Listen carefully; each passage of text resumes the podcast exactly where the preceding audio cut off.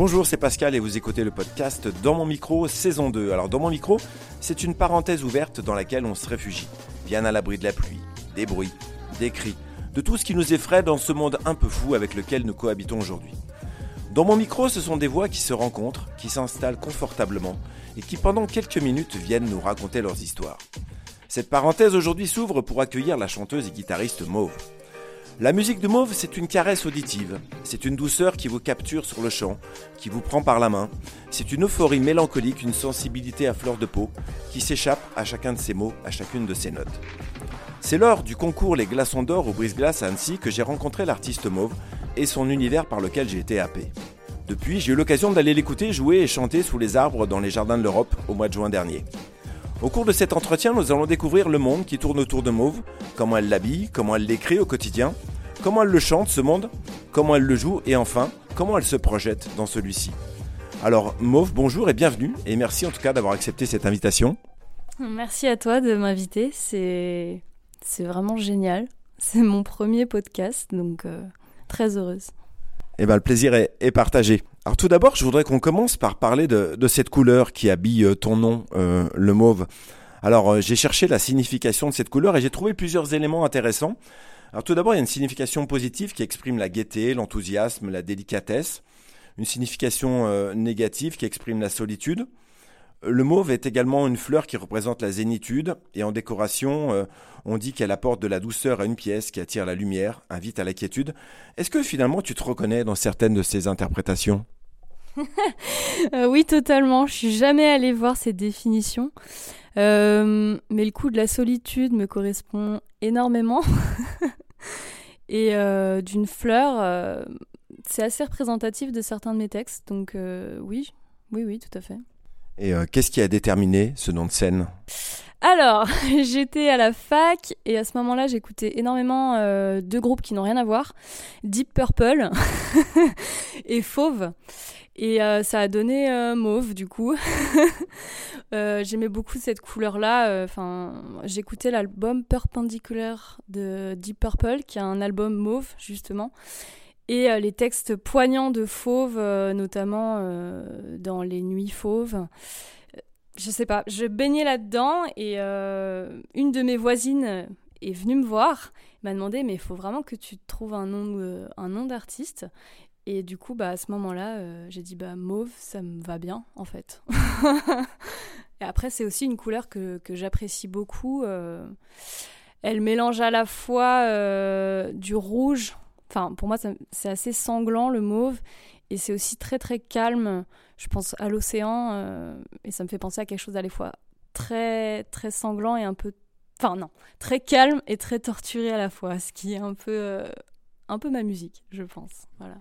Alors, euh, Mauve, tu es autrice, compositrice, guitariste. Raconte-nous comment elle a commencé cette histoire entre la musique et toi. c'est une histoire de famille. Je suis née dans une famille de musiciens, enfin de profs de musique. Mes deux parents sont, enseignants. Enfin, ma mère l'était, elle ne l'est plus. Donc c'est un peu, euh, je suis tombée dedans, dans la musique. J'ai toujours vécu au milieu de, plein d'instruments.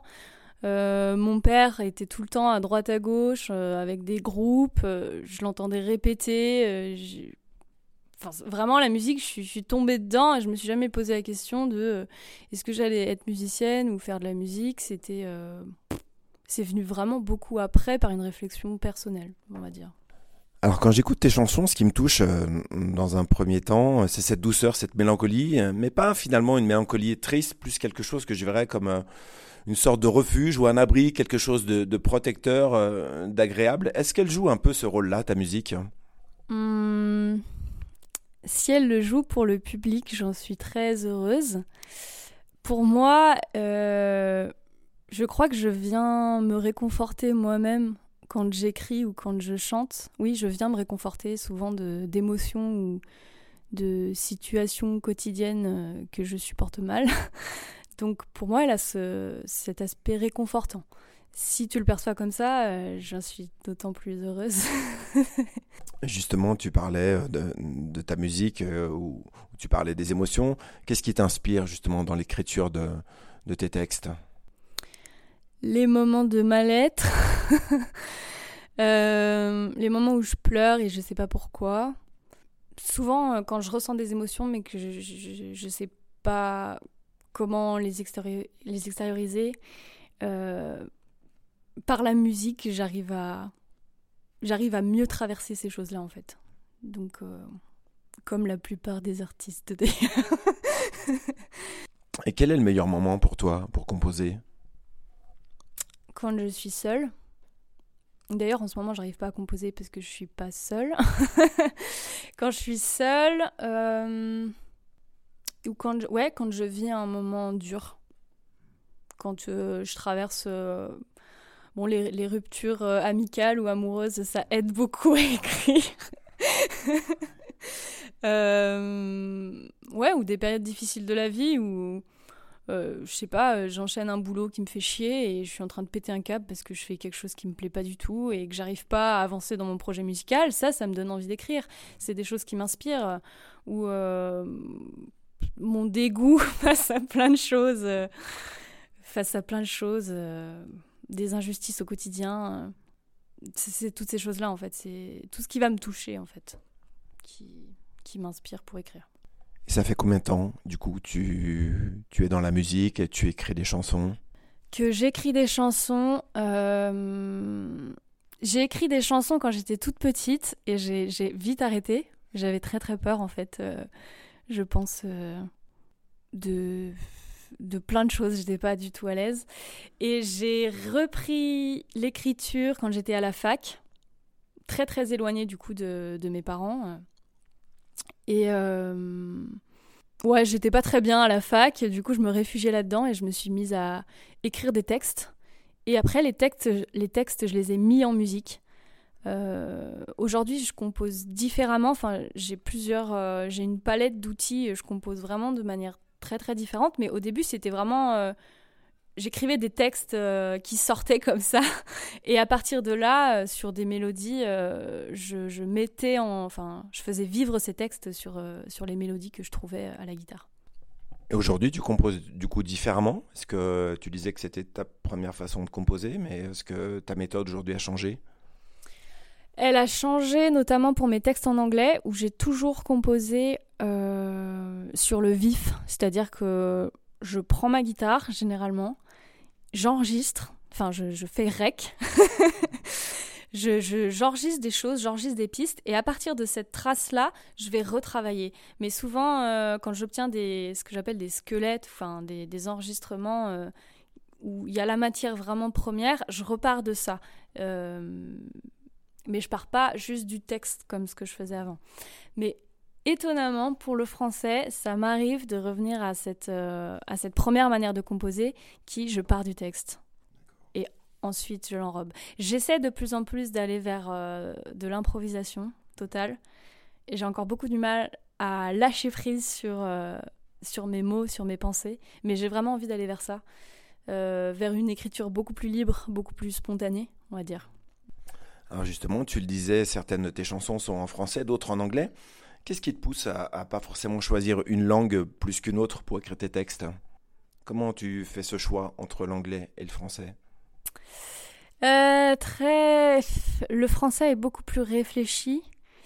Euh, je pars d'un, ouais, je pars quand même toujours d'une trace écrite. L'anglais est beaucoup plus spontané, c'est étrange.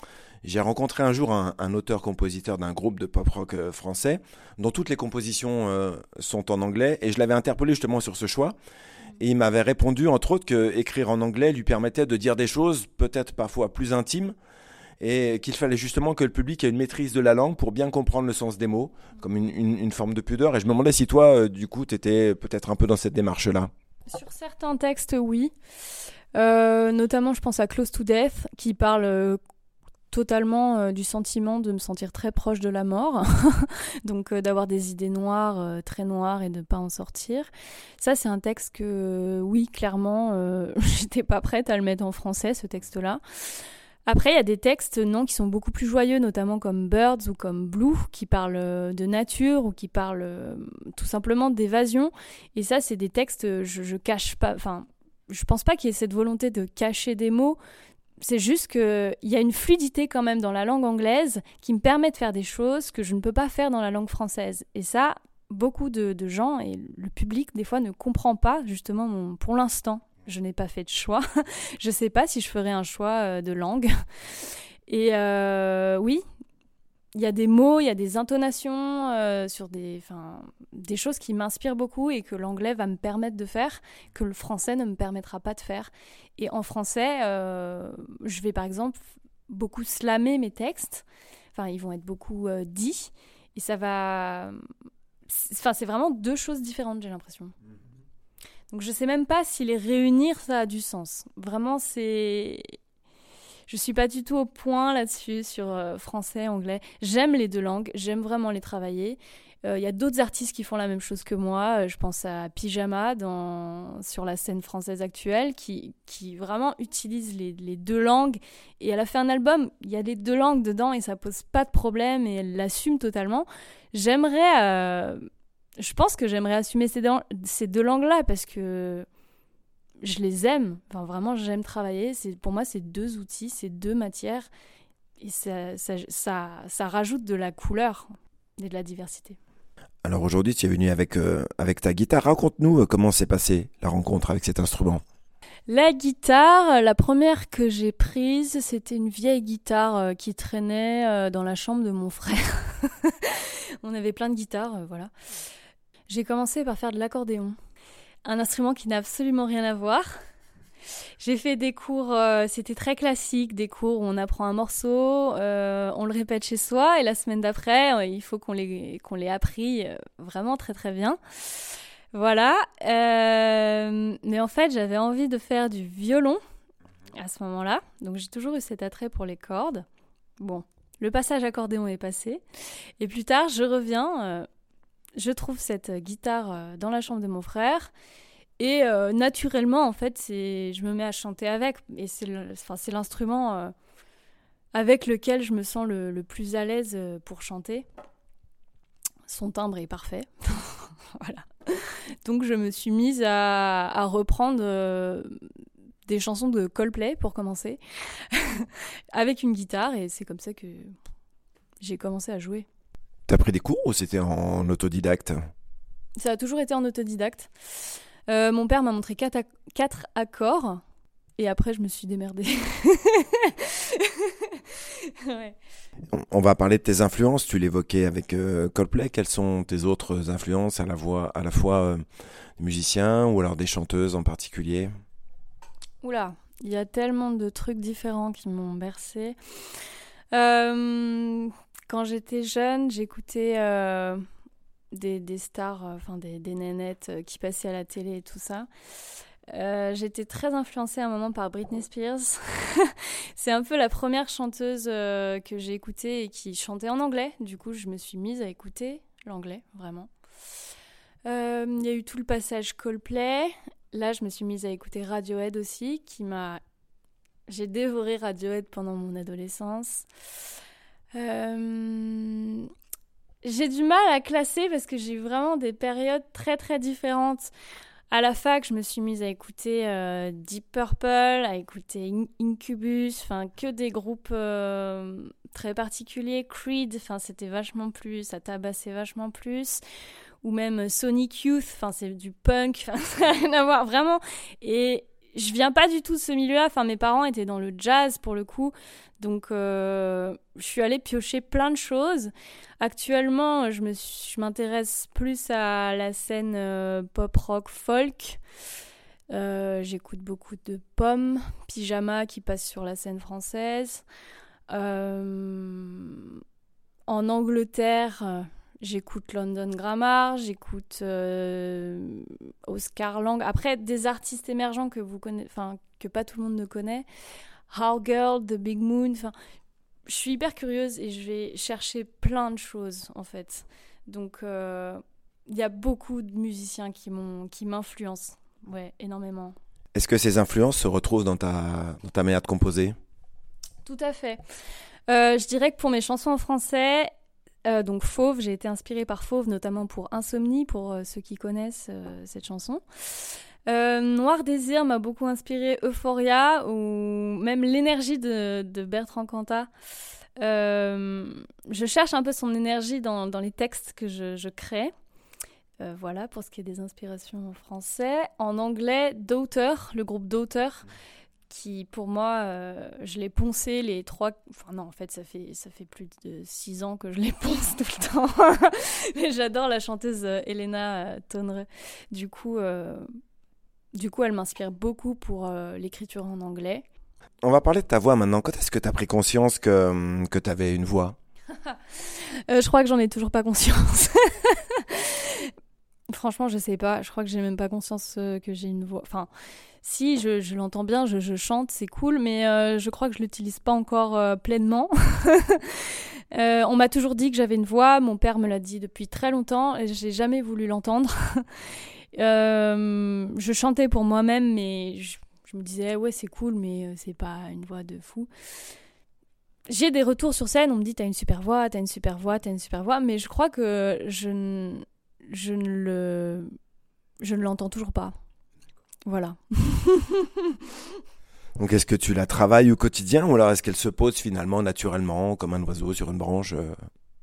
Alors elle se pose, j'ai eu pour l'instant l'habitude de juste la poser, mais euh, j'ai envie d'aller vers un travail parce que je sens qu'il y a des choses que je ne maîtrise pas. Euh, en technique vocale, j'ai j'ai vraiment envie d'en savoir plus sur la respiration, sur euh, un peu de belting, enfin des choses pour, pour vraiment connaître plus ma voix et ses, ses, possibilités.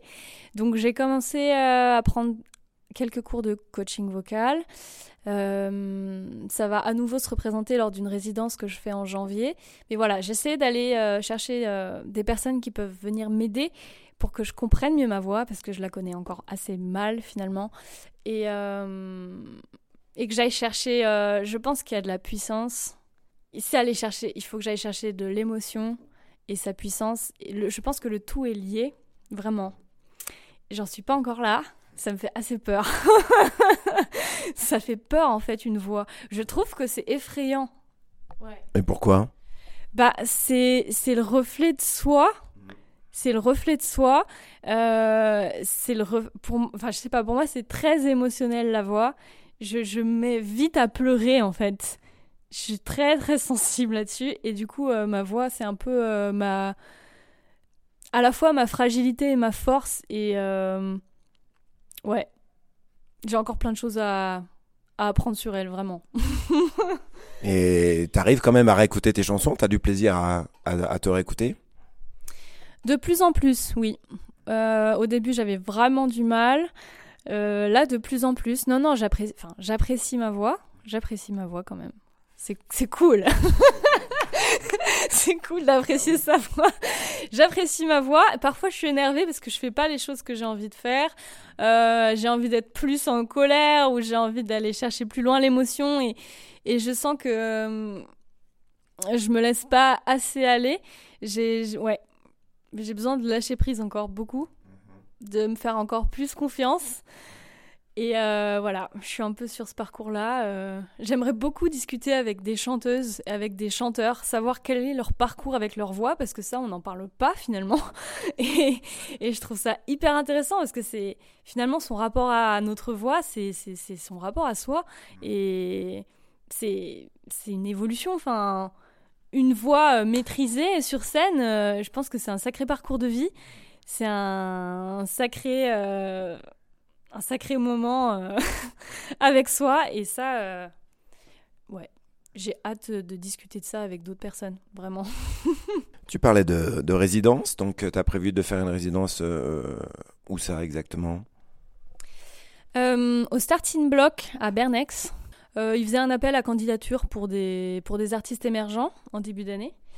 Et donc, ils proposent des résidences sur toute l'année euh, pour, euh, pour les artistes. Et donc, euh, je serai en résidence début janvier avec un concert de fin de résidence. Normalement le 13 janvier, je suis pas, j'ai pas encore la certitude, mais j'aurai un concert de fin de fin de sortie de résidence. Donc pendant la résidence, tu vas travailler, c'est ce qu'on disait justement, tout ce qui est la partie vocale, euh, la présence sur scène, etc., etc. Euh, du coup, je vais avoir deux jours où je bosse en condition, en condition concert. Donc ça, je cherche aussi ça pour ça. Donc euh, je vais répéter mes morceaux en condition concert avec un ingé son, ça va être cool. Et là, j'ai pris contact avec une coach vocale parce qu'il y a le coaching vocal, mais en option seulement dans la résidence. Et du coup, je vais avoir une demi-journée de coaching vocal pour euh, travailler. J'ai vraiment envie de travailler du coup les nuances au sein de mon set. Euh, voilà, principalement les nuances. Elle fait aussi du coaching scénique, donc euh, la présence scénique, pourquoi pas l'entrée, l'entrée sur scène, etc. Alors aujourd'hui, si on veut écouter ta musique, où est-ce qu'il faut qu'on aille plonger nos oreilles? Est-ce que tu as un EP, quelque chose qui est déjà enregistré ou... Non, pas encore. Il me faut de l'argent pour ça. Si vous voulez me donner 1500 euh, euros, ce serait cool. Euh, pour l'instant, j'ai sur SoundCloud quelques, quelques enregistrements sonores. Euh, là, j'ai enregistré une version d'Insomnie qui est semi-professionnelle, enfin qui est pas parfaite, mais qui est presque parfaite. Du coup, euh, je pense la sortir euh, soit avant 2023, soit en 2023. Voilà, après sur YouTube, mais bon, là c'est pas de l'enregistrement euh, sonore, mais il y a, du contenu, des, des, des, vidéos live, etc.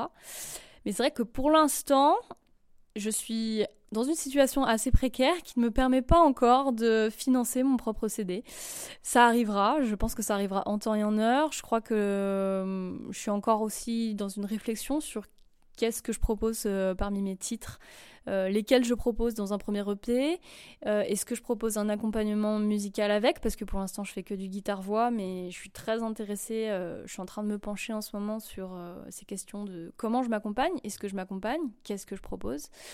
Donc c'est un peu, c'est en train de mûrir, c'est pas encore prêt. Ouais, je pense que à un moment, euh, le P ou le CD arrivera. Est-ce que tu as combien de morceaux? Je dirais que si je rassemble tout, euh, là, des prêts, il doit y en avoir 15. Donc oui, ça fait quand même euh, après... J'ai une majorité quand même de titres en anglais. après, de, de, choses en... Enfin, de titres en cours d'écriture, je dois en avoir 5, quelque chose comme ça. Donc il y a matière quand même à produire quelque chose. Oui, oui, oui, oui, carrément.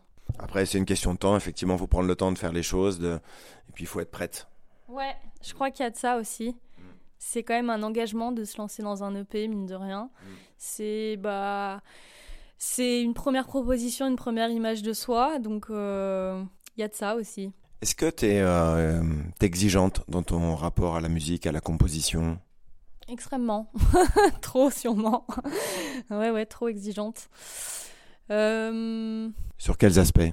Sur l'aspect que j'ai pas du tout envie d'en mettre trop. J'aime beaucoup ce côté minimaliste un peu que je propose jusqu'à présent. Donc, euh, mais en même temps, j'aime beaucoup les accompagnements. Par exemple, si on reprend le groupe d'auteurs, ils ont des accompagnements qui sont très très fins et très justes. Et euh, je souhaite vraiment à terme avoir un accompagnement sur scène. Donc, euh, comme je suis pas non plus euh, multi-instrumentiste, je suis pas batteuse, etc.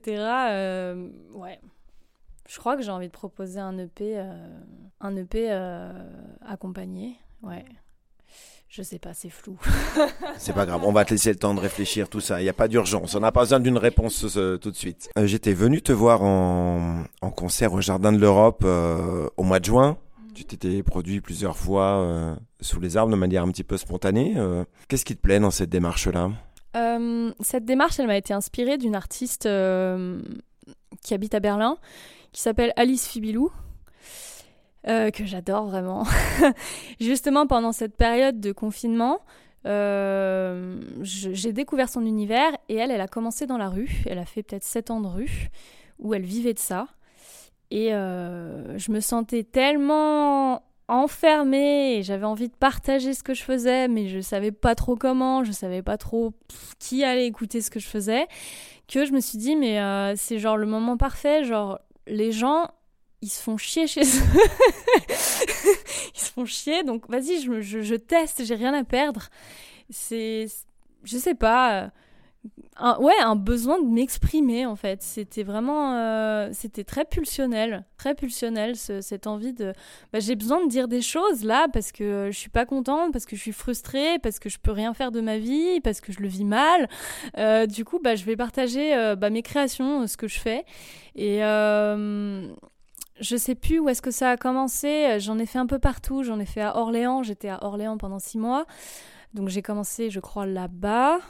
Mais j'avais commencé avant aussi, oui, au Jardin de l'Europe. Les Jardins de l'Europe, ça reste mon endroit fétiche.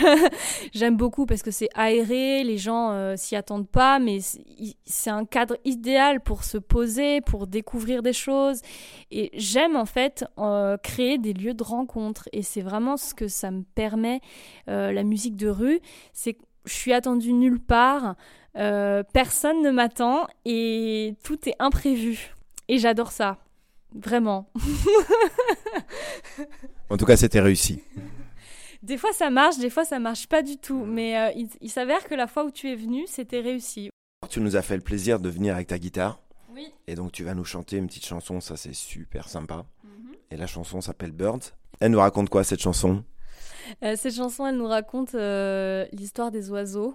En fait, c'est une chanson très très paisible où euh, j'observe les oiseaux, j'observais les oiseaux et je me disais mais ils sont bien, euh, ils ont besoin de quoi? Ils ont besoin d'arbres, ils ont besoin de nature, ils ont besoin d'eau et à partir de là ils sont heureux. Et c'est juste, je parle de cette simplicité là en fait. Euh, je sais pas, c'est peut-être un peu naïf comme chanson, mais je la trouve très. Ouais, elle est légère, elle parle de légèreté, et c'est ce qui me manquait, je pense, à cette période quand je l'ai écrite, où bah, justement on était en plein Covid, parlons-en, 2020. Euh, oui, c'est une chanson extrêmement légère et qui me fait toujours du bien quand je la chante sur scène, euh, qui est très simple. on a beaucoup besoin de légèreté et de simplicité aujourd'hui.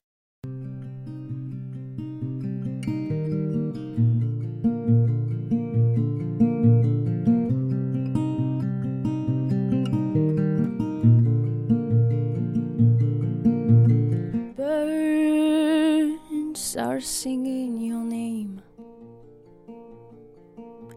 They were wasting their old pain.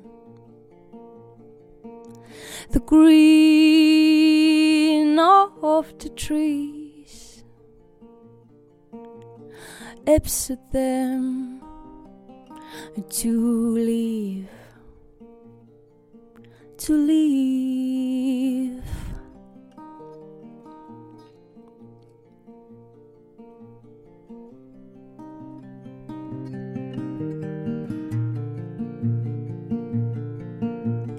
Birds are flying away. They are waiting for a new day. The green of the trees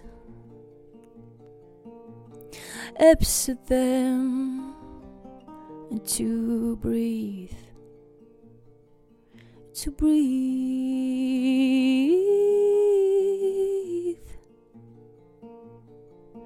to breathe.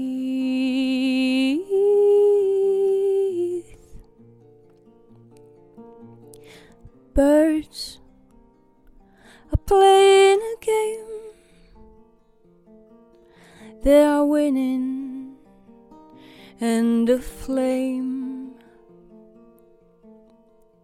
the green of the trees helps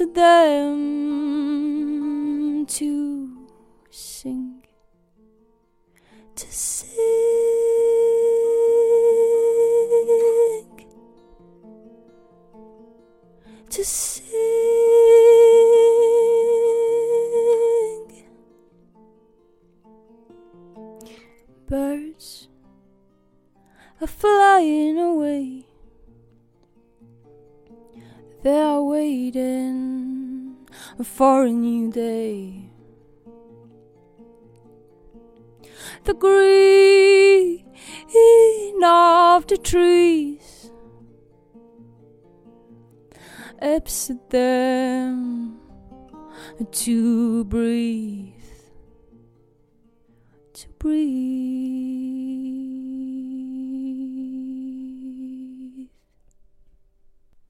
Mauve, merci beaucoup pour cette très très belle chanson. Euh, on a réussi à s'envoler avec ces oiseaux. Merci à toi, c'est un plaisir. Mauve, cet épisode touche à sa fin et je te remercie encore d'être venu dans mon micro. Ce fut pour moi vraiment un vrai plaisir de, de te recevoir et de faire ta connaissance parce que tu as beaucoup de talent, voilà, une vraie sensibilité moi euh, qui m'a touché. Donc je te souhaite vraiment d'aller loin dans ce parcours musical. Euh, pour moi, tu as un chemin tout tracé, tu as toutes les cartes en main en tout cas pour aller loin. Euh, donc voilà, je te souhaite une belle et longue route. Merci, c'est un plaisir pour moi d'être là. Merci beaucoup Pascal. Amis auditrices et auditeurs, abonnez-vous à la page de Mauve sur Instagram, sur sa chaîne YouTube, afin de, de rien manquer de son actualité. Et évidemment, abonnez-vous aussi à la page d'Instagram de Dans mon micro, sur Apple Podcasts, Deezer, Spotify, pour rien manquer des prochains épisodes de cette série. Et nous, on se retrouve très bientôt dans mon micro. Salut